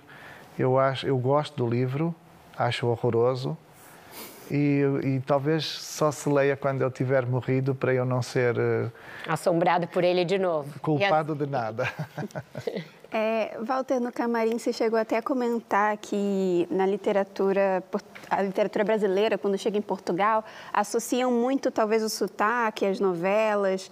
É, e eu lendo os, os, seus livros, eu ficava pensando é, quando você escreve, você pensa nas diferentes sonoridades do português de Portugal, do Brasil, de Angola, de como será lido? Porque eu já vi você também falando que gosta de ler em voz alta, né? Então a gente é. ouve essa sonoridade. Quando você constrói as frases, você pensa um pouco nisso? Ou...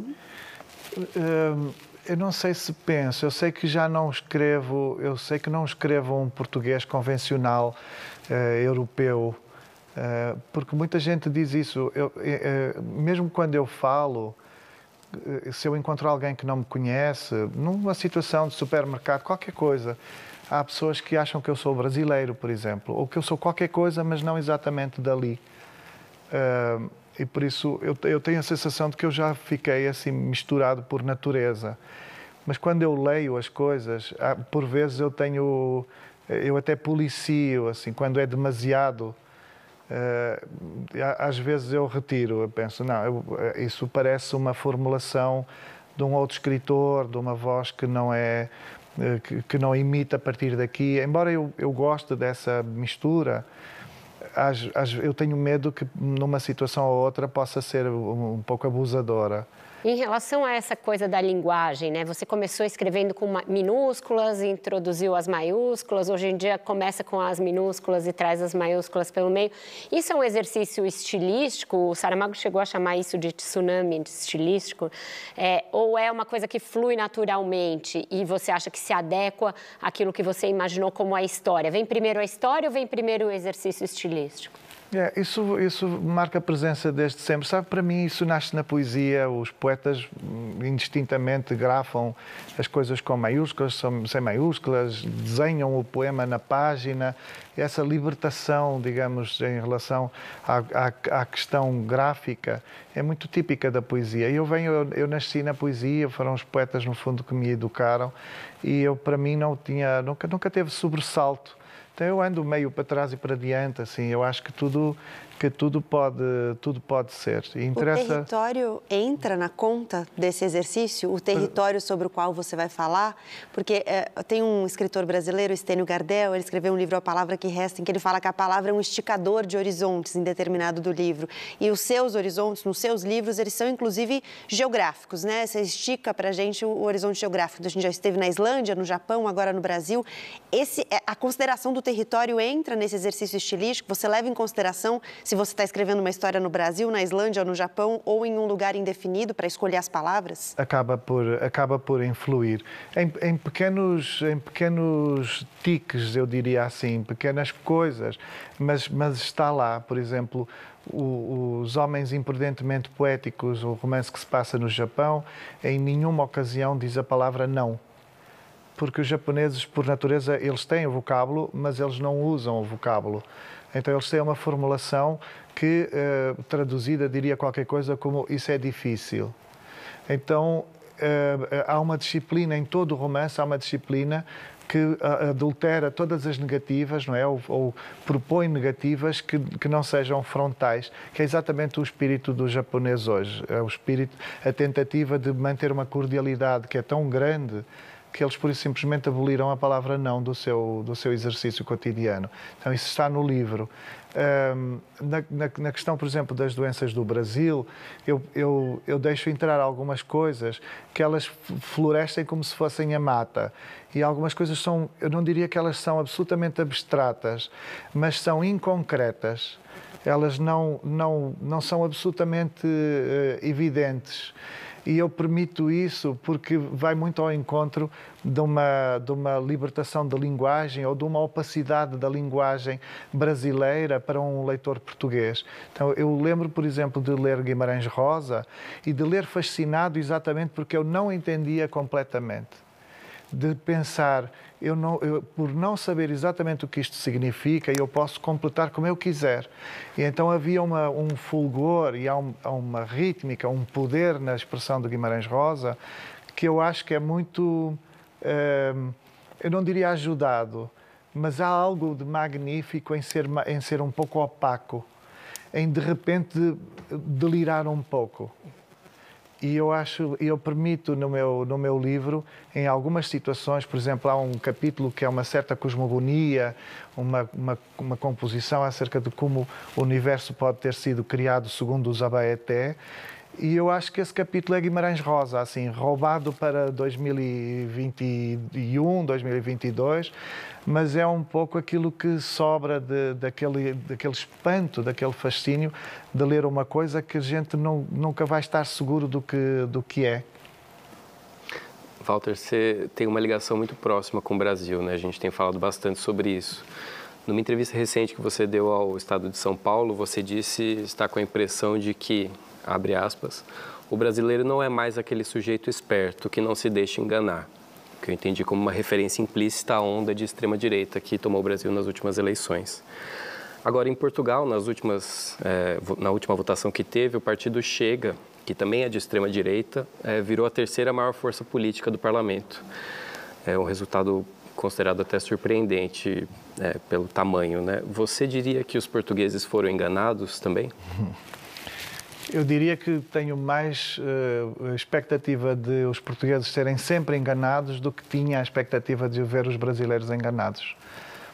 Era, foi das coisas mais uh, perturbadoras e assim frustrantes ter entendido. Eu, eu, eu venho ao Brasil há 20 anos, 21, 23 anos. Uh, e, e, e, era, para mim era muito notória assim uma cidadania descolada muito dura, muito desafiada, mas talvez exatamente por ser muito desafiada, ela criava um sobrevivente, ela criava um cidadão que era muito guerreiro, eh, um homem e uma mulher muito muito uh, capacitado a partir da sua própria dificuldade. E isso é uma coisa que eu acho que, por mais que para um brasileiro possa ser difícil de ver, qualquer português, qualquer europeu que chega ao Brasil repara logo numa certa musicalidade, num certo sorriso que é tirado nos rostos das pessoas até mais uh, dificultadas. Uh, nós em Portugal, mesmo os felizes, somos uh, de aparência triste, mesmo os felizes. E em Portugal, até no Brasil, até os tristes me parecem que sorriem. Um, quando, quando o Brasil entra nesta fria, e eu assumo claramente, eu sou eh, anti-Bolsonaro até ao tutano, antes dele ser eleito, eu estava no Brasil, fiz tudo o que pude, eh, falei em todas as ocasiões, pedindo para que votassem noutro sentido, qualquer sentido, menos no sentido de um homem que desclassificava todas as pessoas. e quando ele é eleito com uma certa euforia, eu pensei, eu falhei aqui qualquer coisa. Assim, eu, tantas viagens, tantas visitas, tantos amigos brasileiros, tanto livro, tanta Maria Betânia, e há qualquer coisa aqui que eu não entendi, por isso eu devo ser muito burro. Foi a primeira sensação que eu tive, assim. Eu não soube ler isso, eu nunca acreditaria nisso. Eu acreditaria nisso em Portugal. Acreditaria na Suíça, na Espanha, no... mas aqui no Brasil, com aquele povo descolado, com aquela capacidade de sobreviver no, no pior dos cenários, eu achei que o Brasil estava, estava resistente para muito mais tempo. Fernanda.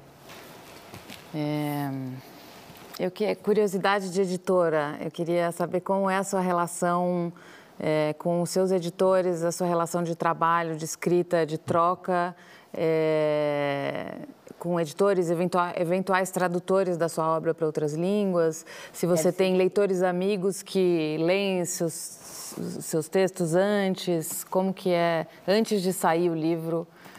O que, que eu sou muito chato, Fernando. Eu sou muito chato, cada vez mais chato. Para outras línguas deve ser um desafio. É, é. E eu sou muito chato porque eu não gosto de rever nada, mas eu quero tudo muito lindo, tudo muito bem feito, muito bem traduzido. Mas eu não tenho paciência, eu quero sempre escrever outro livro. E então eu entrego o livro assim à última da hora. Assim, eu, a minha editora é curioso porque eu estou acompanhado pela minha editora portuguesa, que é a primeira pessoa que me suporta, que me atura, e estou acompanhado também pela, pela Rafaela, que é da minha editora brasileira. Mas eu, eu, eu protelo até o último minuto, assim, normalmente se o meu livro for publicado a 5 de setembro, eu entrego a 5 de agosto. e até 5 de agosto ninguém viu nada, senão eventualmente a minha irmã. Hum. E então eu entrego a 5 de agosto, talvez saibam o título para poderem adiantar a capa. Eu escolho uma imagem, assim, eu normalmente sou muito. Gosto de escolher os artistas plásticos e tudo isso. E depois eu faço uma coisa que é consciente, assumida, é uma maldade minha, profundamente honesta. Eu entrego o livro em papel para que não possam paginar o livro, mas possam ler. Então eu imprimo, entrego, há uma pessoa, a Mónica Magalhães, que faz uma leitura para ver se tem um erro de construção, o que ela puder achar para ela dar uma, um feedback. Enquanto ela lê, naqueles dias que, ele, que ela lê, eu, eu tiro cinco capítulos, escrevo mais três, eu mudo o título, eu faço assim uma coisa qualquer e quando a Mónica diz assim, Walter, já li, podes vir à editora falar comigo, então eu envio o ficheiro digital. Então eu digo, Mónica, o livro que você leu não existe. O Walter. É, o livro agora é esse.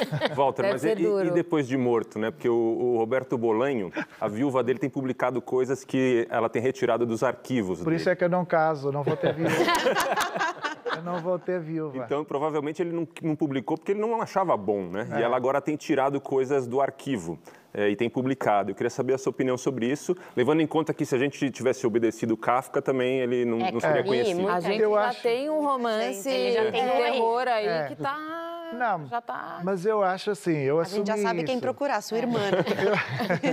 eu, eu, acho que eu acho que um escritor se deixa, se, se, não destruiu ele próprio, sabe perfeitamente que vai ser. Talvez o Kafka não, como o Kafka não era uma estrela, não Talvez ele achasse que não, não teria lugar, não, ninguém quereria, talvez, editar. Mas o Bolanho não creio que fosse tão ingênuo. O, o que sobrou, sobrou. Eu acho que era, é para publicar, publicar, mas fica bem ao escritor dizer: ah, isso é menor, não é? Eu não vou destruir, fui eu que fiz, eu até gosto, mas eu tenho, a, eu tenho a consciência de que não é, não é como as doenças do Brasil. Se fossem as doenças do Brasil, eu tinha publicado. Não a não ser o livro de terror. É. Não, mas eu assim, eu não, eu não acho que seja, eu não acho que seja mau o livro. Eu só não quero enfrentar aquele livro enquanto eu estiver vivo. Então, a gente já, é como diz a Gabriela, a gente já sabe como, com quem vai falar, com a sua irmã. a gente vai para o último intervalo e volta já já para o bloco final dessa deliciosa entrevista com o Walter Ugumã.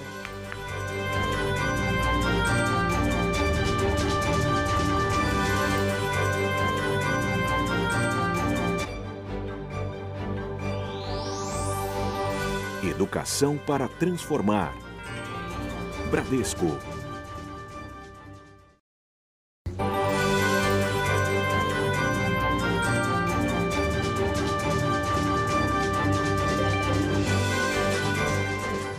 Estamos de volta para a parte final da nossa conversa com o Walter Ugumãe. Walter, essa, é, a gente já tratou aqui dessa diferente ambientação da sua obra em vários países e como eles te despertam para querer escrever.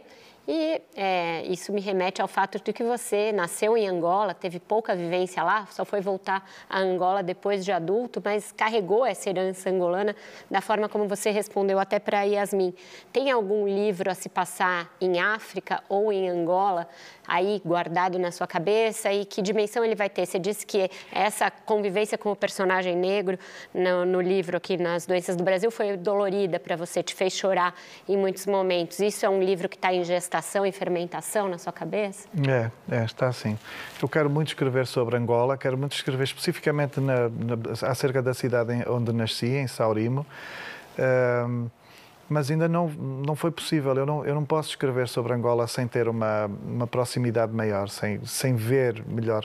Não é tanto fazer uma pesquisa, eu acho que não, não os meus livros não, não fazem uma reportagem muito concreta das coisas, eles simplesmente propõem uma intuição acerca de um, de um tema, acerca de um lugar, de uma cultura e é sobretudo pela intuição que eu quero escrever sobre Angola. Mas eu ainda assim preciso de ir ver as pessoas. Eu, eu, eu já lá estive, fiquei muito impactado, foi muito emocionante uh, encontrar as pessoas de Saurimo. Mas eu até devo dizer que em determinadas coisas, a personagem negra que está nas doenças do Brasil, ela roubou as ideias que eu tinha, que eu estava meio adiando e estava meio guardando para esse, para esse livro que ainda não escrevi. Mas foi inevitável, uh, foi inevitável ao criar esta personagem, foi inevitável que ela usasse tudo que tudo o que me pertence de alguma forma, tudo o que pudesse pudesse valer-lhe. E assim foi. Mas eu vou escrever sobre Angola. Não, eu, eu creio que ainda vou ter uns anos de vida suficientes para poder, para poder escrever esse livro. Certamente terá. É, Walter, é, nessa toada você se preocupa com a verossimilhança quando você escreve sobre esses outros países, essas outras culturas, de parecer verossímil para o leitor? E em As Doenças do Brasil especificamente, você dedica mais ou menos umas 10 páginas com notas suas sobre o processo, sobre a sua vinda ao Brasil, à Amazônia, que é algo que não costuma ser tão grande nos seus outros livros, né? É, por que a necessidade de se explicar especificamente nesse livro? É, existe algo do real que essa ficção não conseguiu comportar? Sim, existe sempre. Uh mas eu, eu preocupo, sim. Há, há, há, pelo menos procuro que não seja completamente. Uh, uh, que lhe falhe uma plausibilidade completa, não é? Eu lembro, por exemplo, quando, quando cheguei na Islândia para escrever sobre a Islândia, para ver a Islândia, lembro de um amigo pedir para perguntar sobre as crenças no Pai Natal, o que é que eles acreditavam no Pai Natal, e eu não sabia nada sobre os natais islandeses. E, e, perguntei a um senhor e ele disse-me que na Islândia o Pai Natal não existe, existem umas figuras, umas figuras natalícias que são 12 ou 13 figuras, já nem lembro. E isso eu preciso policiar essas coisas, no sentido de não fazer caber numa, numa cultura, num lugar distinto, algo que é típico eventualmente da minha cultura e que jamais seria, seria plausível ali. Nas doenças do Brasil, eu acho que hum, nos meus romances mais recentes, nos meus livros mais recentes, eu tenho eu tenho feito notas de autor em capítulos. No Contra mim, no romance imediatamente anterior, eu, eu, a nota de autor julgo que tem três capítulos. Essa vira quatro capítulos. Um deles é um conto sobre o lugar onde eu estava escrevendo, sobre paredes de Cora. Um, não sei se é uma, uma vontade de me explicar. Eu acho que é uma vontade de oferecer ao leitor uma intimidade de trazer o leitor para um espaço íntimo do livro, como se o pudesse receber num, num lugar onde, por norma, o leitor não, não entra, não é? O, o escritor normalmente oferece, oferece a ficção como um todo que, que, vale por si mesma. E os meus livros não são diferentes. A, a, ficção deverá valer por si mesma. Mas há qualquer coisa em mim ou da minha natureza que é muito enfim, que, que tem uma certa vontade de receber as pessoas. Isso é, isso é um traço do meu caráter. Tem uma certa vontade de conviver ou de estar com as pessoas. Então eu acho que essa, isso é, um, é uma sala de estar, é um, é um pouco da minha casa que eu, onde eu convido as pessoas a entrarem. Fernanda. É, Walter, os, é, eu li em alguma entrevista que dois dos seus livros estão com projetos para cinema. Uhum. E, e, se fala muito do seu estilo é, literário, mas seus livros têm muita vocação para cinema porque eles têm muita ação, né? É uma mistura interessante. Mas eu imagino que trabalhar esses roteiros, principalmente do ponto de vista da linguagem, seja um, uma, uma, complicação. É. É, você está envolvido com esses projetos? Tem previsão disso? Esse, o cinema é uma coisa é, muito cruel, porque nunca mais acontece. A gente assina um papel e anos depois não, não mudou nada. Não aconteceu nada, as pessoas envelhecem, eu vou ficando velho e não tem filme. Então é muito desesperante. E hum, eu estou aguardando. Ontem mesmo eu tive uma conversa sobre um dos filmes, sobre a máquina de fazer espanhóis, e a gente está ali torcendo para que já tem verba, já tem tudo aprovado, mas agora falta definir o diretor, essas coisas assim. E a gente, claro, na Terra dos Sonhos, a gente sabe perfeitamente quem vai ser o diretor, não é? Mas depois na São Paulo. Quem seria o seu diretor do Ah, acha que eu vou falar agora? Não posso falar, porque depois, se for outro, eu vou adorar aquele que for. Vera, o meu favorito vai ser aquele que aceitar. Não pode nem dizer se é português ou brasileiro? Não vai ser brasileiro. Vai ser o projeto. São dois projetos que estão sendo desencadeados aqui no Brasil e eu quero muito que sejam que sejam trazidos para para a dimensão brasileira e por isso. Além da máquina, estou... qual é o outro? Isso dá para O Filho de Mil Homens. Ah, o Filho de Mil esse Homens, é sim, muito sim. cinematográfico. É. E como você vê esse diálogo com outras artes, né? Porque eu já vi seu trabalho costurado com a música, com o teatro, agora com o cinema. Você próprio é tá músico trazendo. e artista é, plástico Exatamente. Também, né? Amador, amador, assim, digamos, mau músico, mau artista plástico, mas eu vou fazendo porque gosto. Mas eu vejo, eu, eu adoro, assim, eu, eu adoro eh, as, as, as, artes, os outros artistas, eu gosto de passar perto. Agora, eu tento não interferir, eu, da mesma forma que eu não saberia escrever um livro pela interferência ou pelo comando de alguém, quando alguém pega um texto meu para teatro, para cinema, já aconteceu algumas, algumas adaptações, eu não faço nada. Eu não consigo, até admito, eu não consigo ver nada, no sentido em que eu eu recebo os roteiros e as pessoas pedem assim, Walter, você poderia ler? Eu não, eu não posso ler, eu não consigo ler. Porque se eu ler, eu sei que aquilo não é o meu livro, eu vou querer escrever aquilo de uma ponta à outra, eu não tenho tempo, não tenho...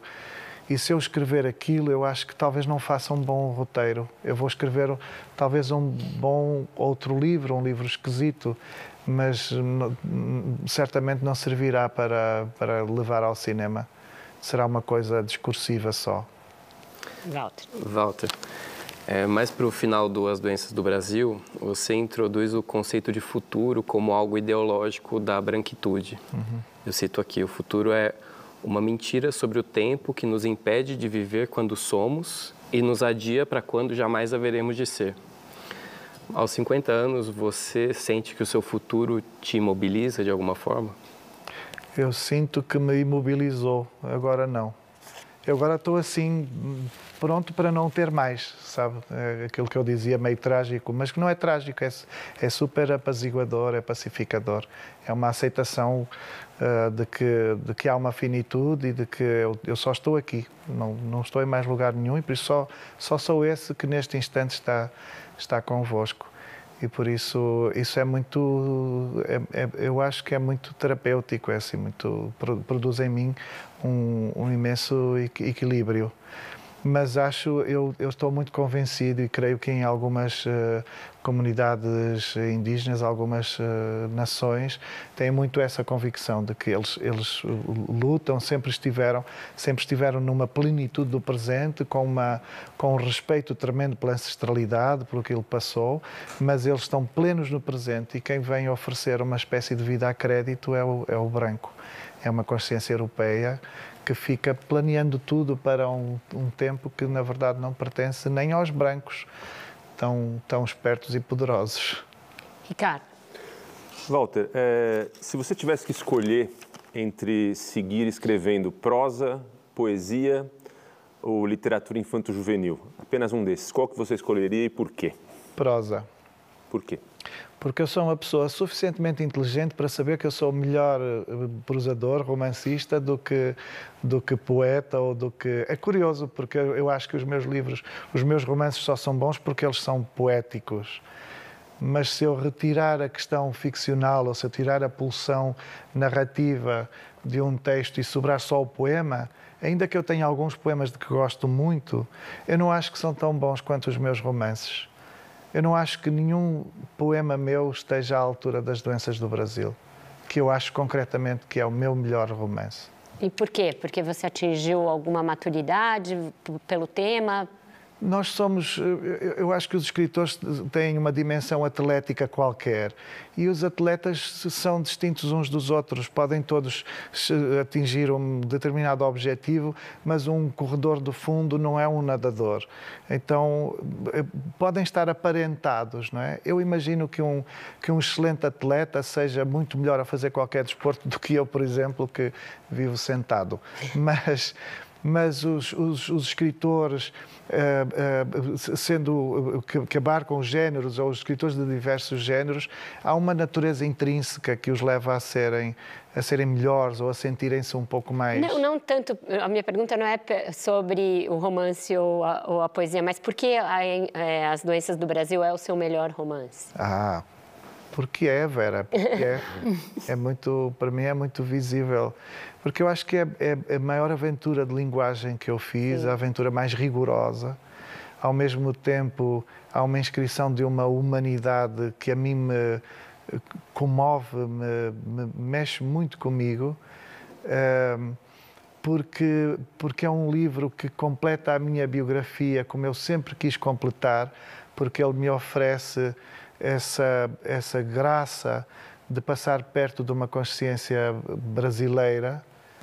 Um, e então eu tenho, muita, tenho muito carinho por este livro, embora ache, embora esteja convencido de que é um livro um pouco fraturante, difícil, difícil. que não vai ser que não vai ser não vai acarinhar imediatamente qualquer leitor, vai vai propor ao leitor um, um contrato um pouco, um pouco duro.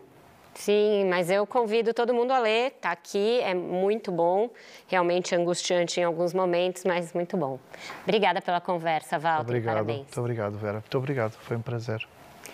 Então, com isso, a gente encerra o nosso programa. É a segunda entrevista com o Walter Ugumã e convido vocês a assistirem a outra, está no nosso canal do Roda no YouTube, porque realmente a gente vê dois escritores em momentos bastante distintos e, e, elas são bastante complementares. Agradeço a essa maravilhosa bancada que dividiu os trabalhos comigo, Fernanda Diamante, Yasmin Santos, Gabriela Maier, Walter Porto, Ricardo Lombardi e Paulo Caruso. Agradeço sobretudo a você pela sua audiência. O papel da literatura são, na verdade, muitos. Ela tem a dimensão da fruição, mas também tem uma função terapêutica e a possibilidade de atuar como motor de mudanças. Todas essas facetas nos mobilizam quando a gente lê os livros do Walter Ugumãe. Na leitura das doenças do Brasil, em especial, grita a busca pela cura, a gente falou disso aqui. Um sentido que é de toda a humanidade no pós-pandemia, mas é urgente para nós, brasileiros, as voltas com as nossas mazelas, mazelas de uma independência ainda inconclusa e desse futuro que é sempre adiado. Você assiste agora o Senhor Brasil. Roda Viva volta na próxima segunda-feira, sempre às 10 da noite. Até lá!